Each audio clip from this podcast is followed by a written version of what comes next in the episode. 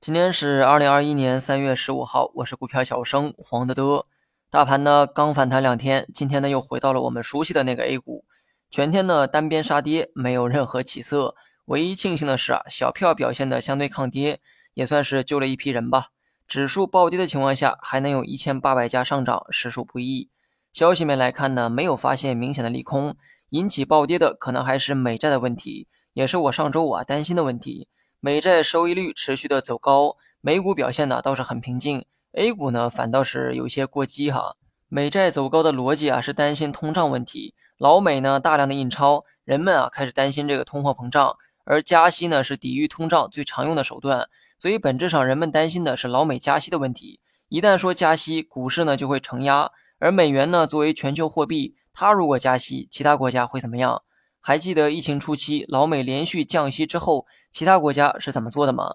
其他国家呢，也只能啊跟随降息。那么说，一旦日后老美选择了加息，这个节奏呢，也基本啊是同步。所以呢，在这样的预期下，A 股才会持续的下跌。但有趣的是啊，美股呢却没怎么跌。所以啊，这里呢必然有一方没有合理反映未来的预期，要么是 A 股大惊小怪跌得太多，要么呢是美股啊反应迟钝，日后可能会跌。至于谁对谁错，实在太难判断。恕我能力有限哈，这么伟大的判断，即便是有想法，也不敢断言。只能说走一步看一步。抱团股呢，今天全部团灭哈，各个领域的茅台呢再次暴跌。这其中啊，白酒呢是最典型的代表。上周五啊，我也提醒过，别追高。相反呢，被套的人啊，要借着反弹去减仓。但是呢，我忽略了一件事儿哈，这话我应该早几天说才对，因为我这么想，其他人也会这么想，等的只是反弹而已。结果呢，反弹真的出现了，之前没来得及跑的人倾巢而出，结果啊，今天注定是一个悲剧。怪我哈，怪我提醒的太晚。只是下次再出现类似情况的时候，不要再心存侥幸。如果你不幸把白酒啊拿到了今天还没有减，过程呢可能还有痛苦，但更痛苦的时候你都熬过来了，不妨呢再忍一忍，等反弹再去减。结果如何呢？我不敢保证哈，但最起码想法是科学的。